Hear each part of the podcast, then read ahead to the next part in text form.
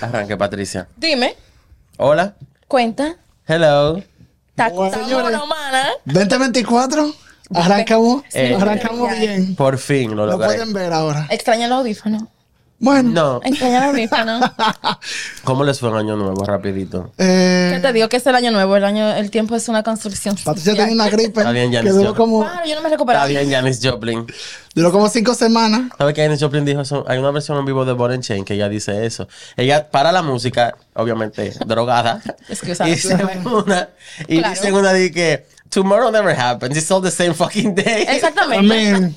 Pero que eso me pasó el día primero. El día primero yo dije, todo el mundo ahora te dice año nuevo, ajá, y- pero es Año fin de nuevo, semana, año amigo, el lunes. ¿Qué pasa? Arranca a trabajar, mejor será. Así mismo. Y así Cambiar el lunes para el martes, El ya lo mismo saben. día, amores. Para el fregado, lo que hablamos Pero ahorita. piensa bien, me tiene muchísimo sentido. Nunca había escuchado eso, de- ni de Janis Nop- Joplin ni de nadie. O sea, siempre di que el tiempo es un constructo social. pero Claro. Todo el mismo día, tú nomás coges un break de 8 horas. Por Así es. Cada dormir. vez, cada vez que yo llego tarde, yo digo, Ah, este es un contrato social, eso no esto tiene está nada que ver. Esa es mi excusa. Nos fuimos a filosofía. nos fuimos- Esto está tomando una. No. Un- un Eh, un muy vamos a arrancar el episodio. Dale. La voz de la conciencia. Comienza.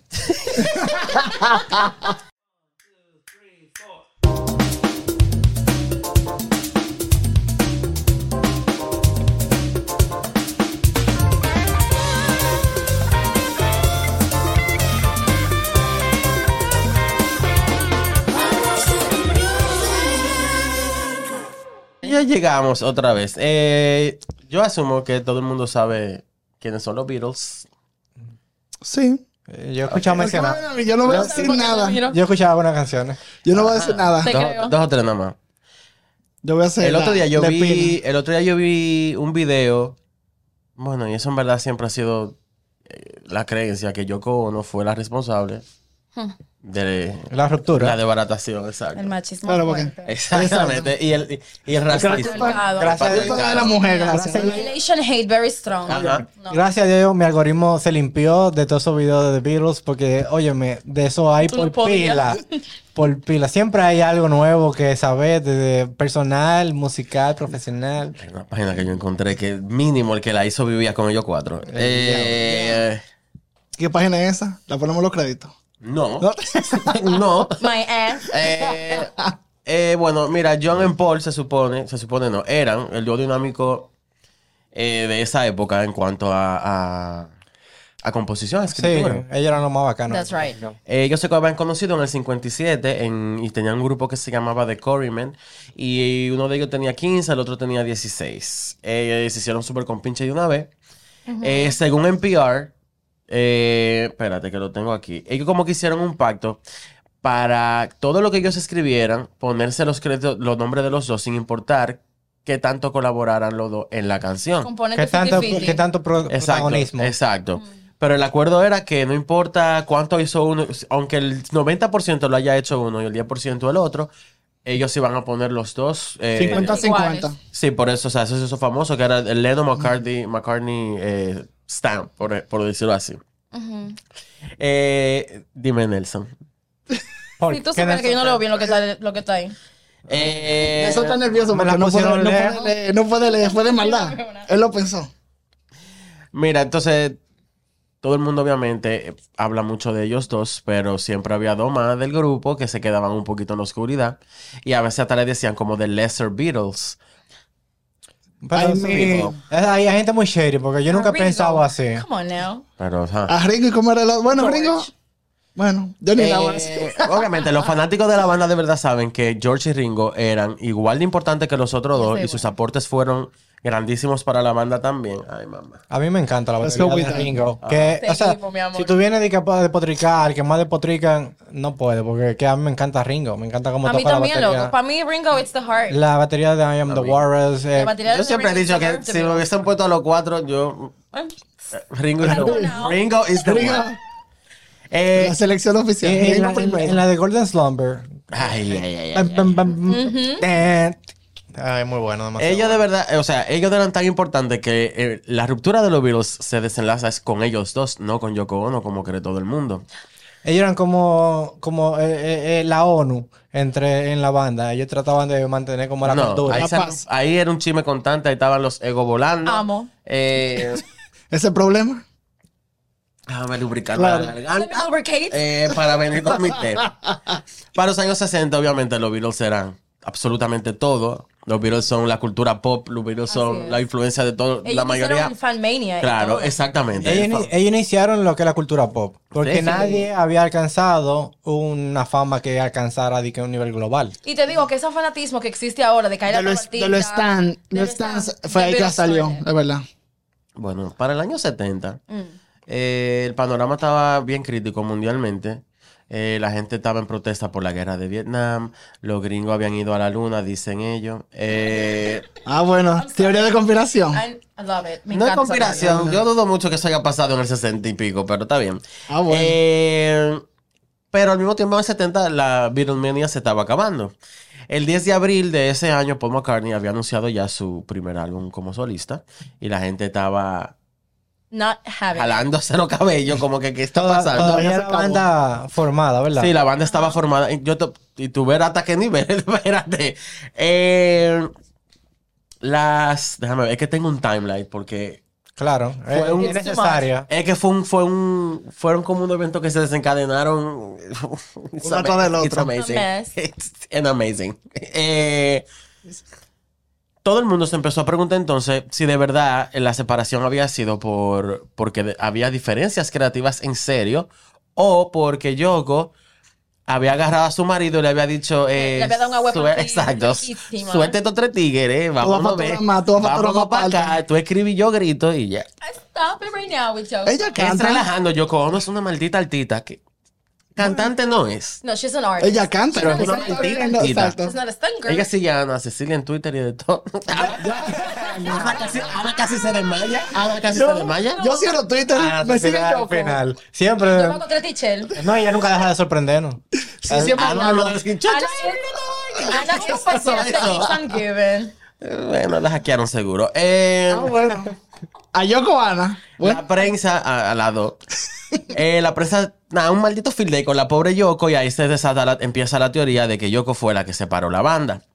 Eh, la prensa agarró a esa mujer, la desacreditó. Todavía hay gente que se niega a creer que es mentira, que no fue ella. Así es. Hay gente que insiste y dice, sí, fue Yoko. Yoko. pero eso es por mujer y por asiática. Así es. claro.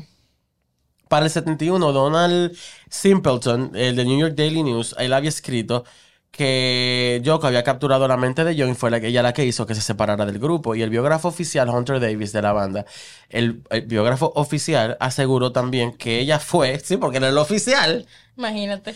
eh, él aseguró full que fue ella y ahí fue que nace la frase que, que, que es de relajo, pero en verdad no está de nada, que tú eres, el Yo- tú eres la Yoko Ono del Sí. grupo. Yo usaba esa Yo frase. odio esa ¿Quién es frase. el Yoko Ono de aquí? ¿Por qué ven a Patricia? Yo ¿Qué soy quiero la decir única con que eso? tiene este grupo unido. Ah, Pero pa' huele. Me invitan. Me invitan. No me hagan perder. Pero eso fue una negra.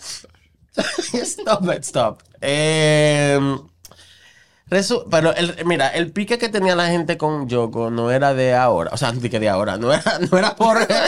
Hasta no era- hoy. Exacto, no, era, no, y no había sido solamente por la ruptura. Desde, desde que ella empezó a salir con, con John, se presentaron muchísimos problemas. Mira, ella había dicho, bueno, Philip Norman eh, escribió un libro que se llama John Lennon The Life y los fan- dice que los fans de los Beatles se paraban afuera del Abbey Road Studio y le voceaban eh, eh, slurs, insultos antiasiáticos a ella cada vez que ella entraba y salía. Ay. Pero que también no eran, la las menores enamoradas de John y eso, que Le quitan su no marido. soportaban que una china tuviera dique con, con John.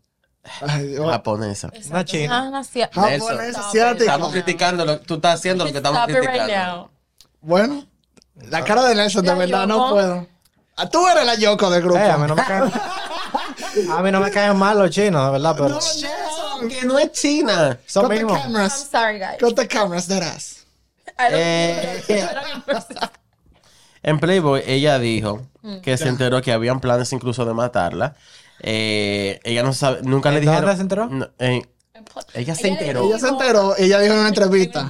Entrevista entrevista? ¿De ¿Quién dónde? escuchó? En la revista Playboy, porque hacen entrevistas también, tú sabes, no solamente cu- cuca y teta. O sea, que yo no puedo dar cuca y también enterarme. O sea, O sea, yo pueden no puedo leer, pueden, leer al mismo Ah, tiempo. pues, Nunca, nunca me hubiera esperado, de verdad. Sabemos que tú no ¿Tú leías los artículos. revista Playboy?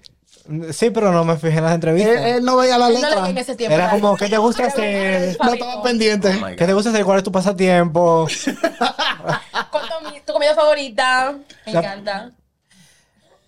Marico. Uno de los factores que no ayudaba a Yoko, vamos a seguir, porque es verdad.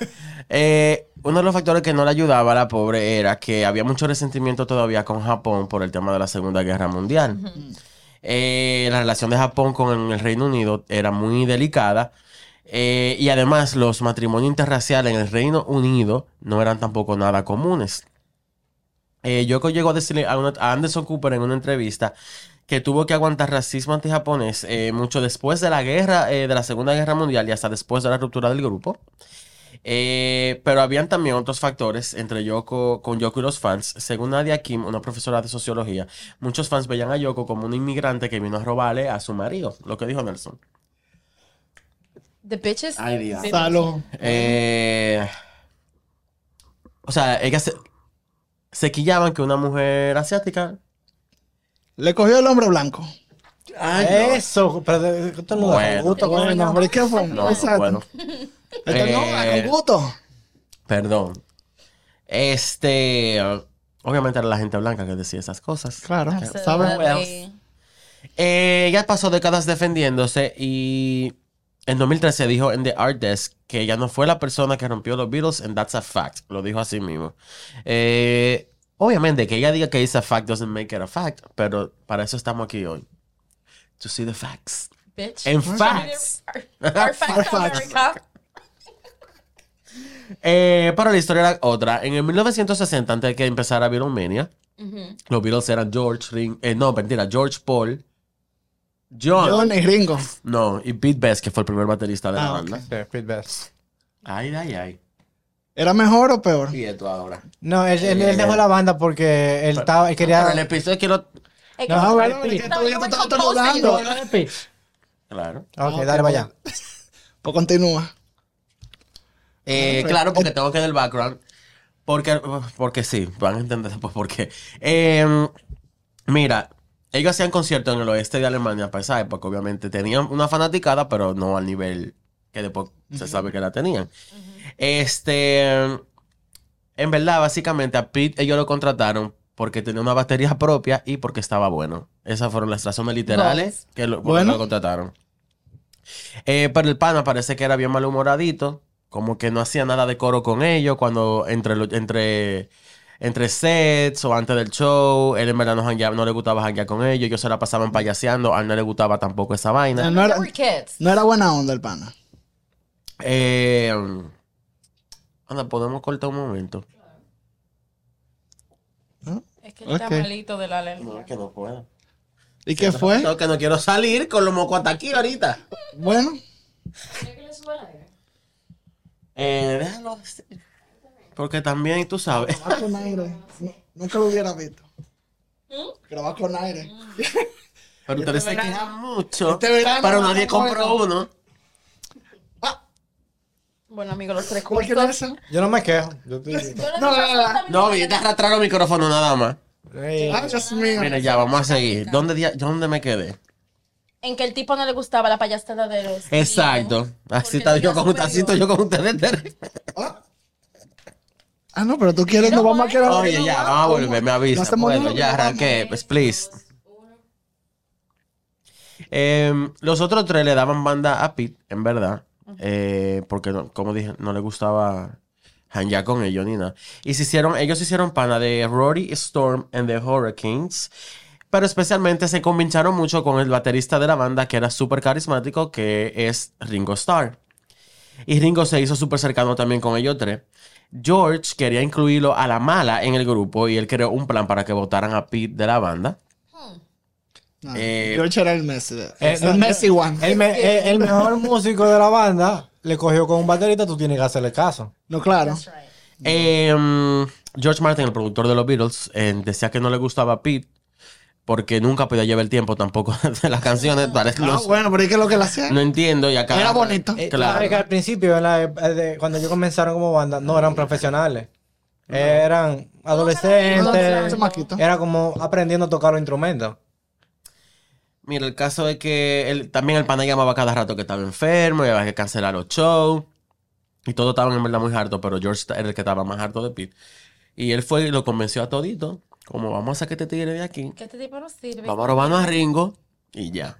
Pero había un lío de falda ahí también, porque Pete, como que cuando él salió de la banda fue porque también él se acababa de meter en amores con la Jeva, con una Jeva y, y como que la preñó y eso también como que trajo una serie de conflictos. Él estaba en otra cosa. Man. ¿Qué Eh, tiene ese muchacho, amor? Dime. el 16 de agosto del Después 62. trabajándose los moños seguro. El 16 de agosto del 62, George Martin habló con él y le dijo que lo que. Eh, en verdad, él se quedó como que, ¿what? ¿Qué hice? Como que, ¿qué fue lo que pasó? Yo ¿Qué estoy. no hiciste? Like, todo estaba bien. I have two pictures in my... Exacto. Ok, Tyra. él le dijo como que, mira, en verdad los muchachos no te quieren en el grupo, so... Nada, tú estás fuera. Y él como que... Ay, yo- yo prefiero Él le pidió la, co- la- como le pidió explicación, al final George Martin lo marió y lo marió, lo marió, nunca le explicó necesariamente por qué. Eh, y la mamá de él también, Mona, se quilló más que el diablo y empezó a regar rumores de que, de que como que los otros estaban celosos y por eso lo sacaron de la Ah, banda. bueno. Eh, eso llegó oído de los fans de los Beatles y cuando estas mujeres vieron que se llevaron al bonito, se armó el titingo también. Eh, Cuando suyo habían sacado como dos discos nada más, ¿no? yo, ni sé, que- yo ni sé si había disco hecho en verdad. Sí, en verdad. Eh, ellos to- tocaban, era en todos los lados, estaban buscándosela, pero ya habían creado un mini fanbase, en verdad. En los tiempos de Twist and Shout. No, Tristan Shaw ya fue en Beatlemania. Exacto.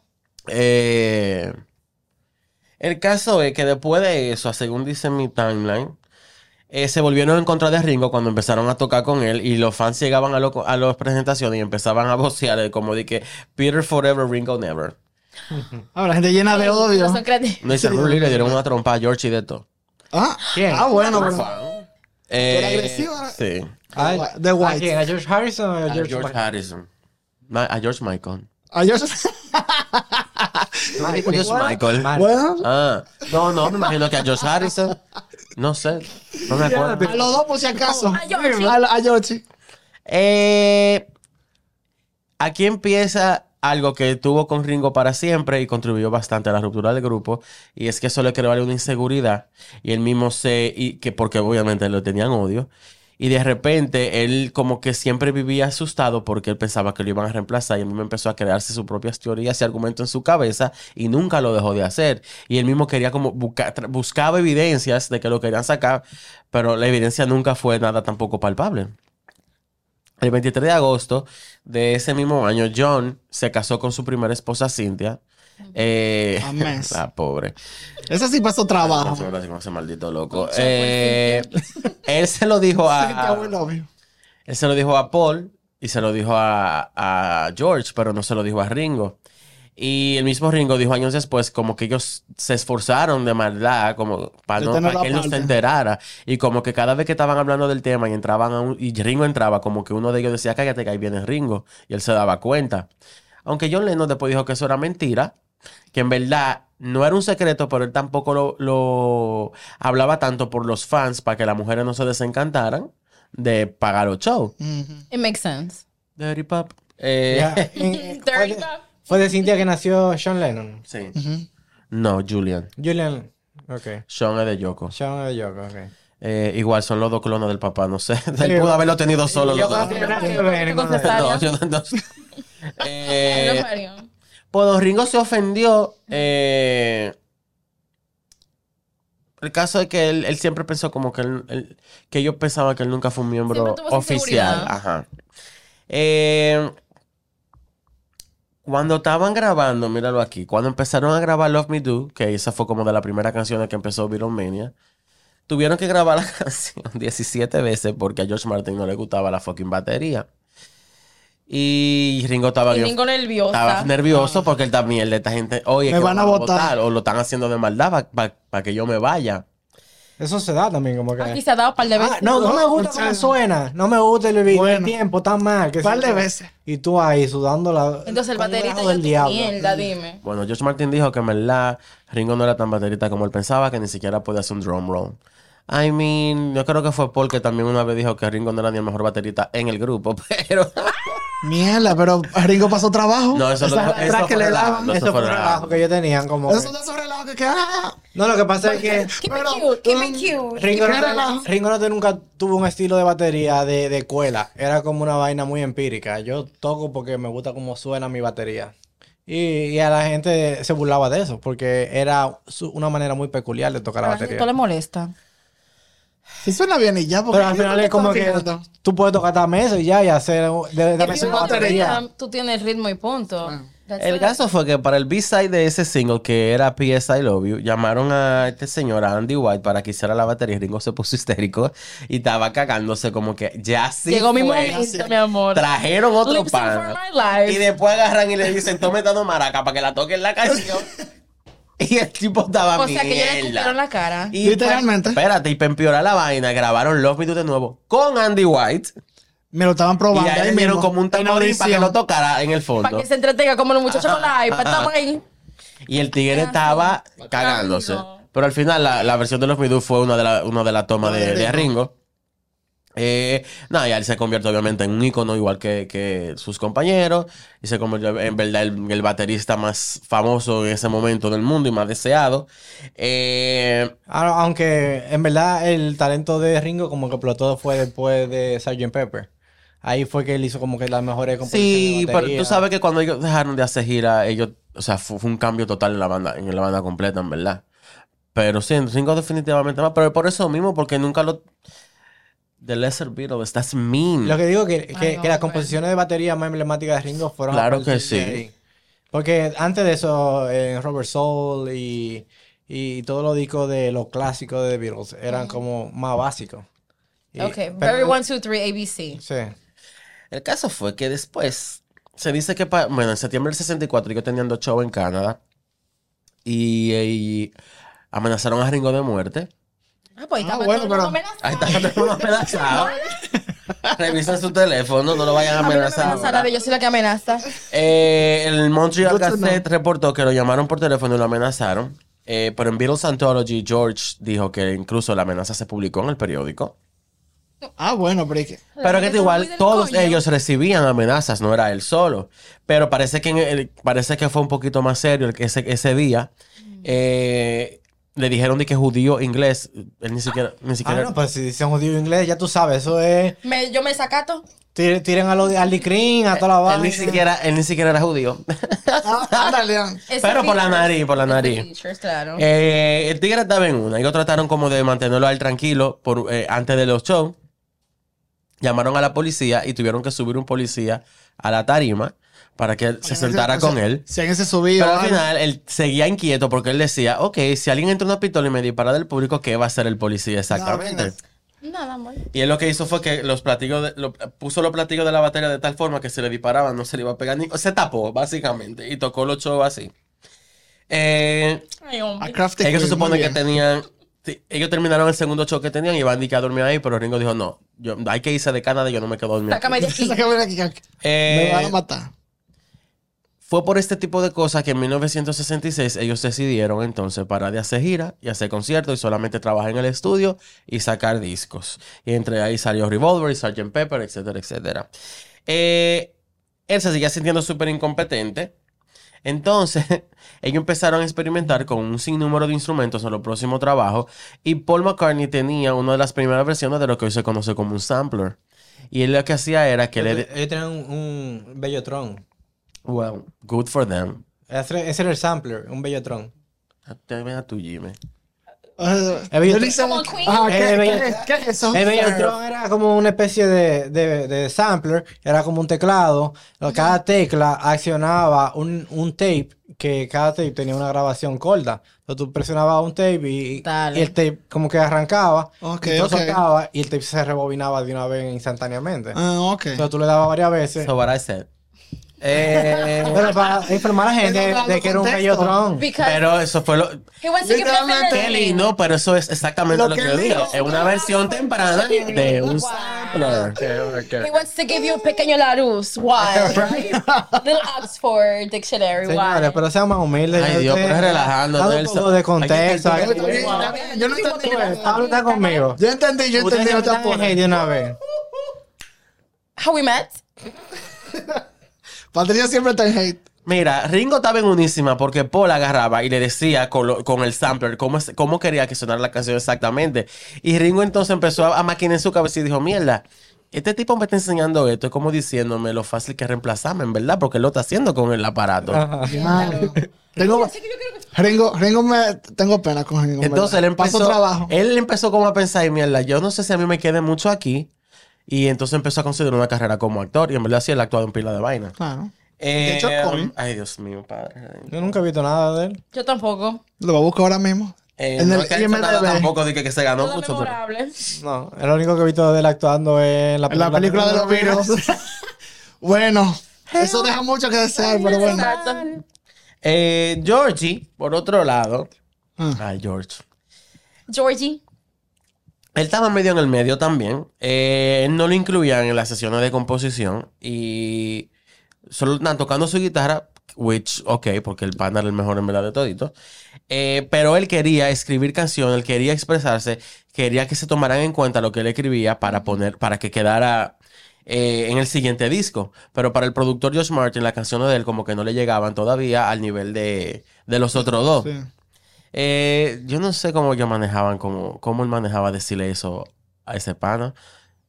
Y cómo, Que con razón, con cogieron. nivel. Con razón se cogieron, compare Así es mismo. when you don't compete. A, a Entonces, esa, a esa época de la banda, las canciones de la banda tenían que ser súper mega Había ca- catchy. Sí. Había mucha presión. era un nivel de K-pop. O sea, Era una fórmula de la canción tiene que ser súper pegajosa, tiene que gustar a todo el mundo, no, se- no nos podemos ir en no nos sentimiento, podemos caer. No nos podemos eh, caer. ni en vaina profunda. Pero deje caer, no, no. Que ahí fue que después George rompió en, en vaina profunda y en sentimiento. Pero, que bueno, no era de que pop eh, No, superficial. loco, ese tipo era el profundo. Sí, claro. lo que pasa también que había tanta presión con superar lo anterior porque cada disco de ellos fue un maldito exitazo. Sí. Sí, that's right. Y George Martin no quería arriesgarse que poniendo canciones de este otro como que la vaina no funcionara. Sí, como que está depresión aquí. Entonces, eso puso una pared que estaba por un lado Ringo y George y por otro lado estaban eh, John y Paul. se notaba Eh, eso, en verdad. Las cosas iban a empeorar bastante después. Eh, de este break lo vamos a descubrir. And we, And we are back. Eh, guess who's back in the house? Eh, ya, ya, ya. Nos quedamos que íbamos para el 68 ahora y ahí fue que empezó la tensión de verdad en la banda. Bobo lo que hay. Sí, así fue. Hubo bobo. Eh, la vaina no estaban bien. Mm. Eh, Paul y John estaban obviamente on top y Ringo y George estaban en la oscuridad. Y- ellos habían regresado de, la- de la India ahí. Eso sí. Sí, ese maldito. Gracias a Dios. Todo el mundo en mindfulness. Así es. Gracias a Dios que Así es. gracias a Dios que estaban en mindfulness. Eh, la o sea, la- el, no separación, el distanciamiento entre ellos se reflejó mucho en The White Album, porque ni siquiera se quisieron hacer ses- eh, fotos para el disco. Ellos siempre hacían sus sesiones para. No lo quisieron hacer. Pero el White Album fue como en 72 por ahí. no, porque en sentido los Beatles no existían. Ah, yo pensé que era después de los 70. No. Nada de ello. Después de los 70 no hay. Después del 70 no hay No hay nada. más nada. Sí. Porque este año que sacaron una canción. Ah, Exacto. Abbey Road, no. 68. Yo estoy demasiado perdido. papá. Hay, hay, 69. hay álbum 71, 72. No, there- no, it's not. Ah, pero yo, escúchame. Ok. Eh, no, Sí, hay. no, estoy acusado, no pasa nada. no hay que pelear. Gracias, Es ok. Eh, la grabación de The White Album fue un fucking caos. Eh, todo el mundo venía como con sus ideas, crearon 34 canciones, al final se quedaron solamente 30 y se decidió hacer entonces el disco doble porque nadie quería, tú sabes, compromise. Nadie quería Esos quitar a ellos. Exacto. Y, ah, nota, nota, una nota aparte. Eh, cuando escuchan The Beatles, ustedes notan que The White Album es una mezcla de, De todo. de todo. Ahí hay canciones de todo tipo, de todo estilo, géneros musicales. Y es como que cada quien vino con sus canciones, con, Claro. con sus composiciones. Y dijo, vamos a grabar esta canción. Yo quiero Atento a mí, participación. y esto va. Yo creo que por eso Exacto. es mi favorito, en verdad. Ahí, Eh, Rocky Raccoon y Happiness a Warm Gun. Ahí está Revolution, ahí está Two of Us, creo yo. Tú ¿no? Ahí no está Revolution. No. sí, No. Say you want a revolution. Pero que ya había salido primero en los singles de Hey Jude. Sí. Pero Hey Jude no está en ese disco. Mm, No. ¿En cuál es que Ah, está bueno, Hey ustedes se Jude? van a poner a discutir ahora. Dame Mala. el té. Para si yo estamos aquí. Ujú. Esperando que, que se desarrolle. la Mire, idea. no sé, yo no estaba ahí, son demasiadas cosas. Eh, Oh, ok. Los Ego estaban en su buena, el disco lo grabaron separado, cada quien en un estudio diferente, ni siquiera lo grabaron juntos. Ay. Eh, Y ese cada- gran francés. claro, cuando se juntaban a grabar a un maldito caos también, porque estaban ya toditos hartos y aburridos de verse. Harrison quería grabar While My Guitar Gently Sweeps con Whips con Paul y John, obviamente. Pero cada vez que empezaban una sesión de grabación, los tigres estaban en relajo, en chercha, en coro, y él dijo, tú sabes que esto no me, no me lo van a arruinar, yo voy a llamar a Eric Clapton, que era su mejor amigo. Mierda. Ya. Llamó al, que- al otro Frank Sinatra. Y Eric Clapton... Capitán Planeta. Exacto. Y Eric Clapton Fue, y lo arruinó a ellos. iba ahí, pero cuando los otros dos se dieron cuenta, como que lo llamó, fue, wey, bájale. hey. Se llenaron de Ay, odio. loco, relajando, vamos a Yo trabajar. le dije, no le bajando, yo no bajo a subir a A cinco. lo que Clapton se lo, Clapton se lo comió a los cuatro. Sí, está Eh, por otro lado, el señor Ringo, Ay, Ringo. pobre, A estaba hartísimo, él estaba hartísimo, en verdad. Eh, a veces tocaba 10 horas corridas y lo ignoraban por completo. Aqueroseado. Eh, para el 22 de agosto, él tenía pilas de horas eh, grabando, estaba súper frustrado, se paró y dijo que no volvía. Bye. Eh, It makes sense. agarró a sus hijos, agarró a la mujer y se fueron para Italia, like rich people do. Normal. Yo me voy para la Italia, para casa de mami. Eh,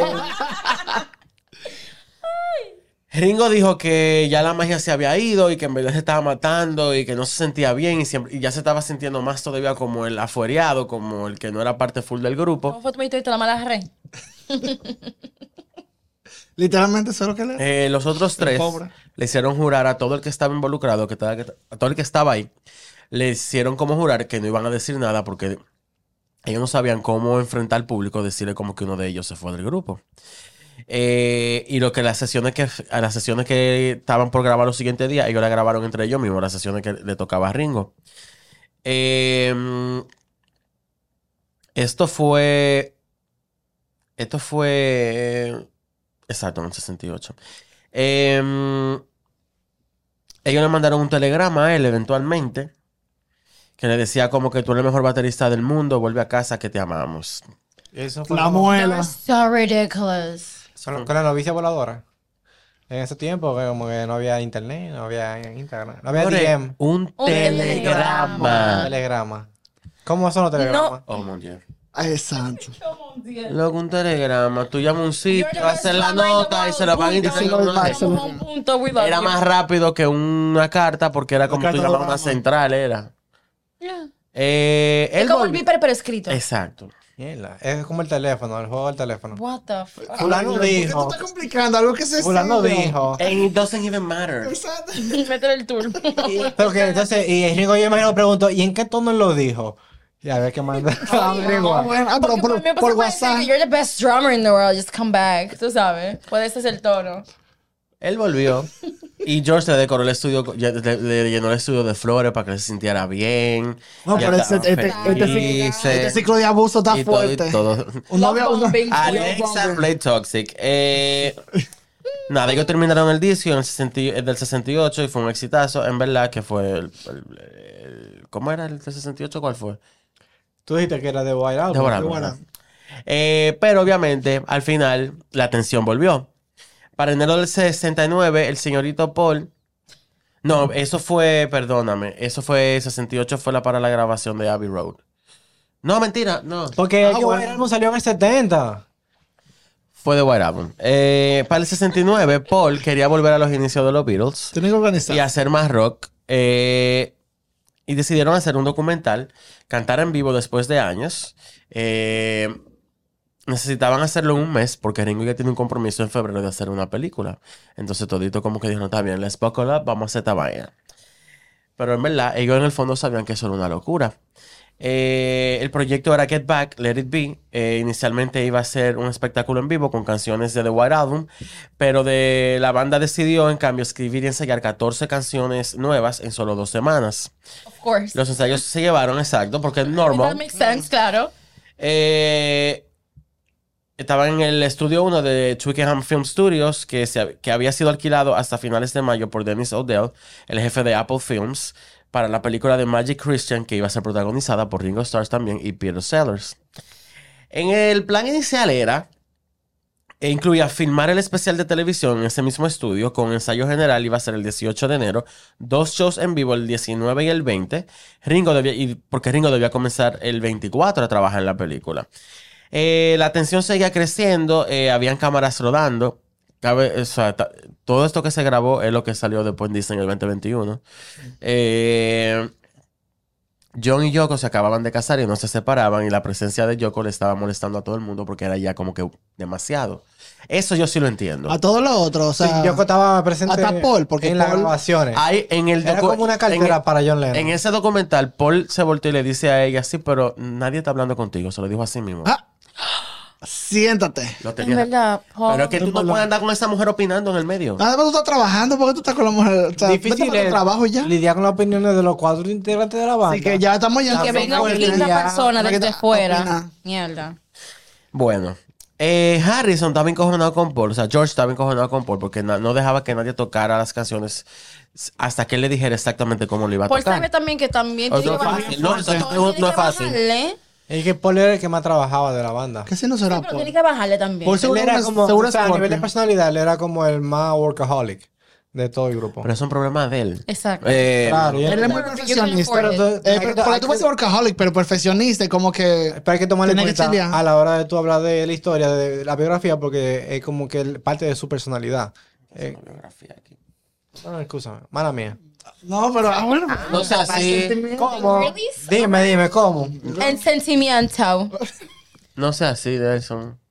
Sigue hablando. Pero Paul suena como Paul. que he's a fucking pain in the ass. And I'm O sea, so igual. Con él. Por al día de hoy, sigue. Él sigue siendo la perra. Claro. We understand that. Claro Pero que la es. Es que esa su- siempre fue su 80 años de personalidad. gira, No, no, no. Él, óyeme, yo entiendo eso completamente. Te, entiendo como que- artista. Ahora, como persona. ¿Por qué tú me estás dando lo Oye, mismo? desde que el polo original se murió y este cogió, eh, cogió la posición, ya el tipo vino ahí y se cogió el ego, se dejó crecer. No, porque tú vas a ser workaholic me- perfeccionista, pero. Ve, ve, fúmate un bate. Bébete una vida bien Coge los y coge los relax. El caso es que George estaba como frustrado porque él decía, mierda, si yo no puedo tocar la canción como yo quiera, que yo, como yo quiera, que yo estoy haciendo entonces en este grupo. Eh, Paul decía que George malinterpretaba como su entusiasmo, eh, como con, con el deseo de controlar todo el disco. Eso viene una y además, controladora. exacto. Entonces Paul también decía como que al final el grupo es una democracia. Tú puedes escuchar lo que yo estoy diciendo, pero tú no lo tienes que hacer como que te lo estoy diciendo. Lies. That doesn't even make sense. Thank you. O sea, Eh, no pues una semana después de ese incidente, George estaba muy harto, cortaron para comer, se paró y dijo, "Am, me voy, Sí, me voy voy, a- me voy me voy la grupo, gracia". nos vemos en la discoteca, así mismo se lo dijo. I'm leaving the band, see you at the clubs, bye. I'll live in the Oh. the club. Pero él daba zen en ese tiempo, ¿cómo? Por eso mismo. Por eso- Joder, podía estar loco. pero no pendejo. ¿Y cómo lo iba a encontrar en los clubs? La gente se nota en ¿Y los qué fue? clubs. Porque él no iba a beber, lo que iba a estar meditando ahí con los cueros, tú sabes, algo, Exacto, algo light. exacto, algo Algo light. light. We all done it. Viendo, viendo. We all done it. Porque los, los, los, los- los- los ojos están para ver. Estando con los cueros. Meditating with the bitches. Nunca hemos meditado, pero sí hemos cuereado. Mucho. Eh, los otros tres estaban en shock. El tigre se se fue, que no sabían qué hacer. John se encojonó y con el calor del momento dijo, ¿tú sabes qué? Hasta yo también me Lo voy. voy a joder y voy a llamar a Eric Clapton para que lo sustituya. Y le dijeron como que bájale dos porque al final ese es su mejor amigo. Él no va a venir. No, claro. Eh, John y Paul sabían que reemplazarlo iba a ser un caos. En verdad, la misma situación que cuando Ringo quería irse. Como que no sabían cómo, cómo diablo le vamos a decir Al público. al público que este tigre se fue. Eh, a ellos lo citaron a George en casa de Ringo y hay varias versiones de lo que pasó. Eh, en The Beatles Anthology, Paul dijo que hablaron con él y él regresó para el documental de, que ahora está en Disney, eh, Beatles Get Back, eh, dijo, pero, perdón, en The Beatles Anthology, Paul dijo que hablaron con él y regresó, que lo, lo fraseé mal, pero en el documental de Disney, en verdad, se deja dicho que en verdad esa reunión terminó malísimo, que no fue así, él no volvió de una vez. Eh, y aparentemente esa es la historia que más se apega a lo que probablemente sí pasó, que no fue de una vez. Al otro día George eh, no fue al estudio, en verdad, después de la reunión, no fue de que al otro bitch. I día. don't care. Eh, Duró dos días sin grabar. Exacto. Y John Lennon tampoco fue. Y el álbum estaba en el aire. Había, obvia- otra vez estaba John y Paul también en pila de tensión entre ellos dos. Ese día que Lennon no fue, Paul reunió a todo el equipo que estaba ahí para despotricar a John y el hecho de que estaba harto de que Yoko tuviera en el maldito medio. Pero hay que, hay que, Pero, Se entiende. Yoko, no, es ni el men- no es ni el menor de los problemas para Oye, ellos. cabe Yo destacar. Que que con el cabe destacar que en verdad este primer cabe destacar en, en video. El video, ¿verdad?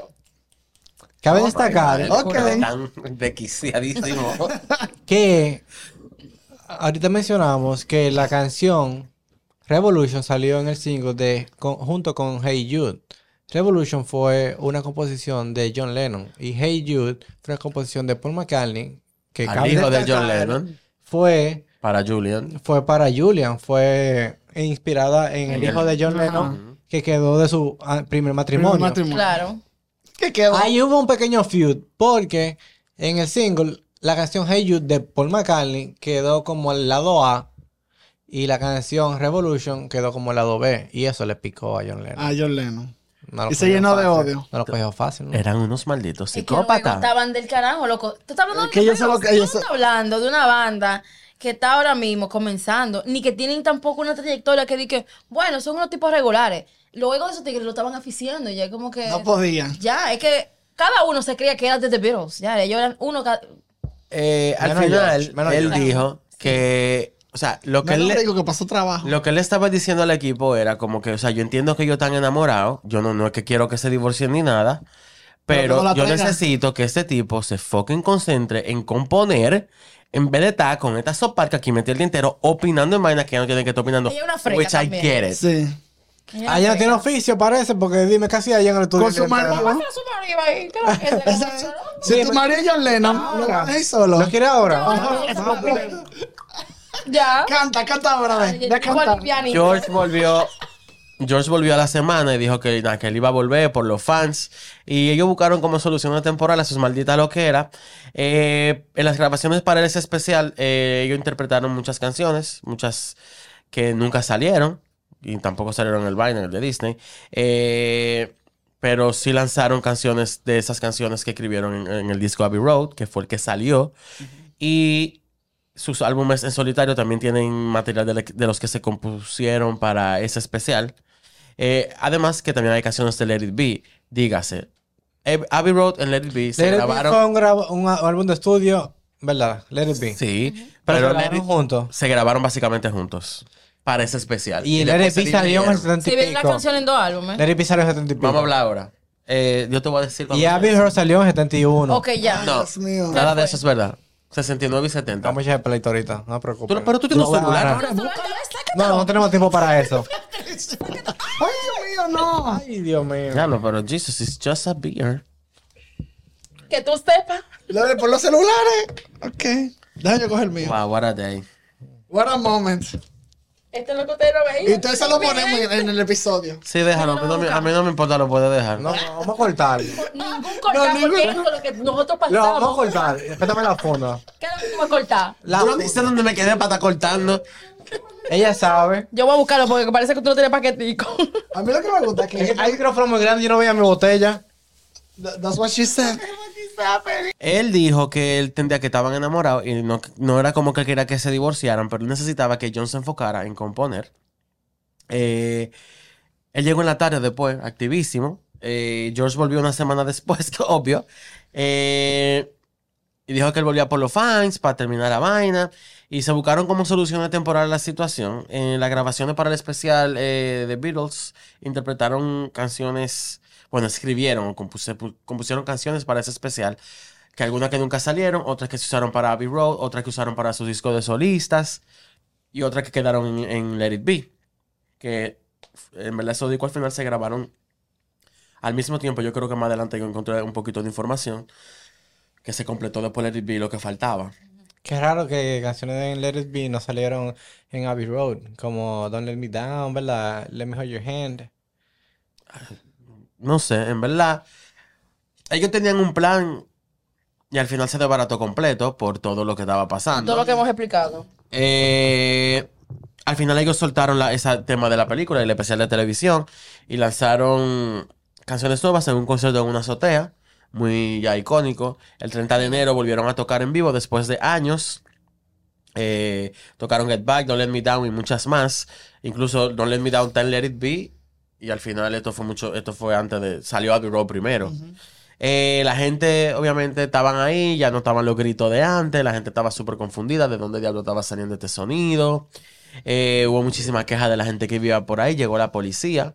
Ah, bueno. Y Ringo dijo de una vez, mierda, ojalá que me saquen para que la cámara grabe toda esta vaina. Like, this is a rockstar, que me saquen preso de aquí. Fin- la, la prioridad de la gente. Al final la policía llegó y lo que le dijeron fue, ay, bajen el amplificador un poquito el volumen y ya. Y Ringo como que mierda. This was my mom. Moment shine. Eh, para septiembre del 69 salió el disco Abbey Road a la venta. Eh, el 9 de septiembre ellos se reunieron para discutir el futuro de la banda. Ringo no estuvo en esa reunión porque él estaba haciéndose unos estudios por unos problemas intestinales que estaba teniendo. Eh, pero grabaron la reunión para que, para que después pudiera escuchar todo lo que se habló. Eh, Lennon también, bueno, él se refirió al tema de Lennon McCartney, de las composiciones, y al final él le dijo a Paul como que en verdad él también la se acabó. Cada quien, el crédito de cada canción va a cada quien, yo no va a seguir con el McCartney Lennon mierda. Pero a partir de ahí, ¿verdad? Ajá. Eh, y él le dijo como que no, maní, o sea, Mm, Válido, válido. Ok. Eh, en gran medida, eh, después de ahí, ellos no se volvieron a reunir más nunca para grabar eh, eh, otro disco. Mm, eh, mm, mm, bueno, por lo menos para grabar como cuarteto. El 29 de septiembre del 69, tres semanas después de esa reunión, Lennon le dijo a ellos que ya se iba oficialmente de la banda.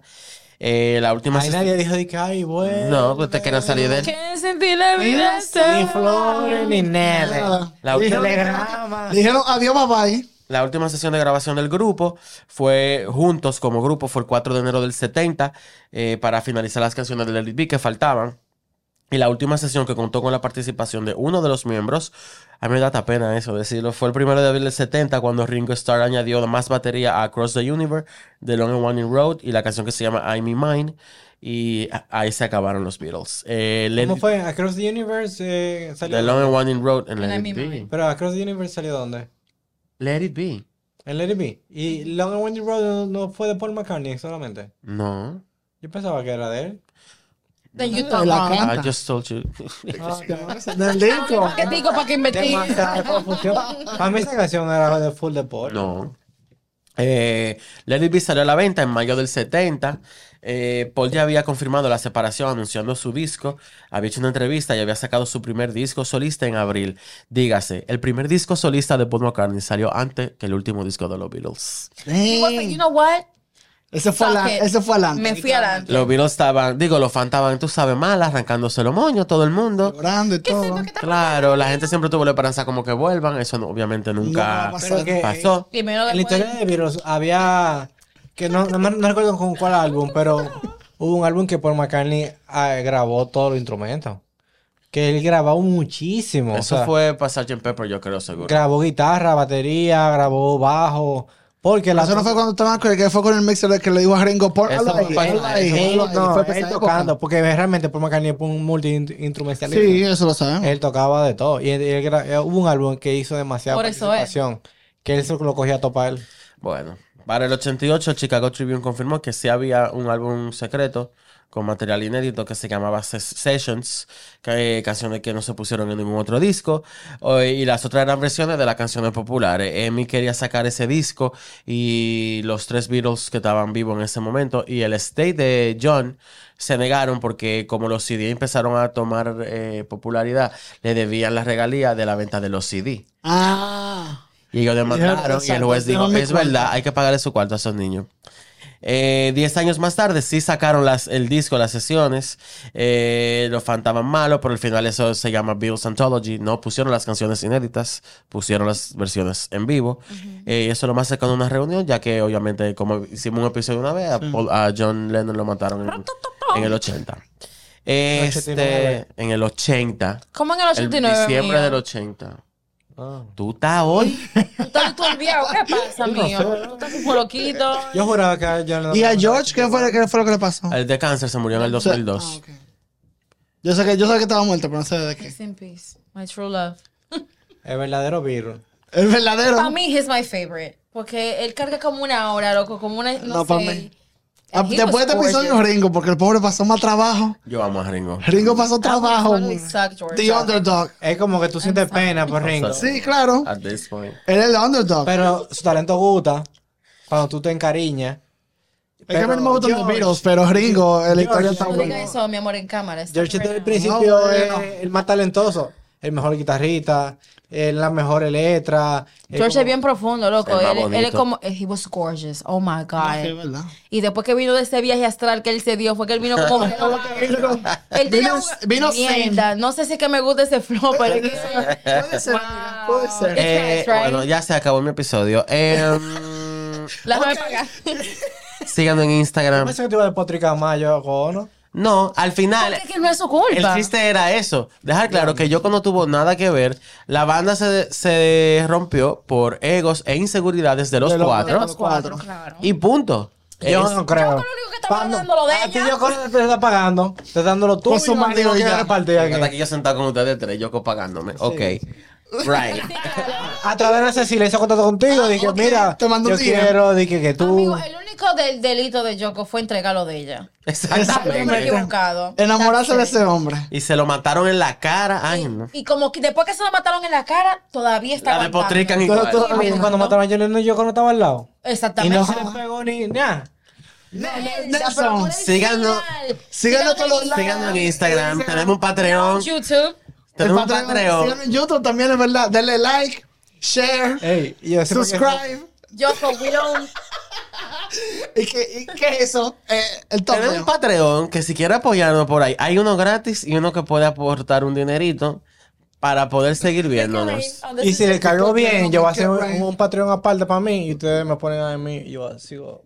Ok, Yo pensé que era tu OnlyFans secreto que tú tienes que Ah, bueno, entregado que lo acabo de sacar ya. Que traiga el link. ok, señores. Bye. Bye, nos vemos. Gracias. Bye.